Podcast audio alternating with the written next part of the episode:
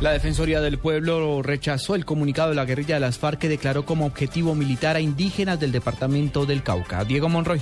La Defensoría del Pueblo exigió respeto por los derechos humanos y particularmente por las etnias que gozan especial protección por la Constitución y los mandatos internacionales. Esto luego de las amenazas que recibieron varios líderes de las comunidades indígenas del Cauca por parte de las FARC. Para la Defensoría resultan inadmisibles tales afirmaciones, pues además de construir una afrenta explícita contra los derechos humanos y el derecho internacional humanitario por involucrar a población civil, contradicen abiertamente la voluntad de paz que expresan los negociadores de las FARC en los diálogos en La Habana.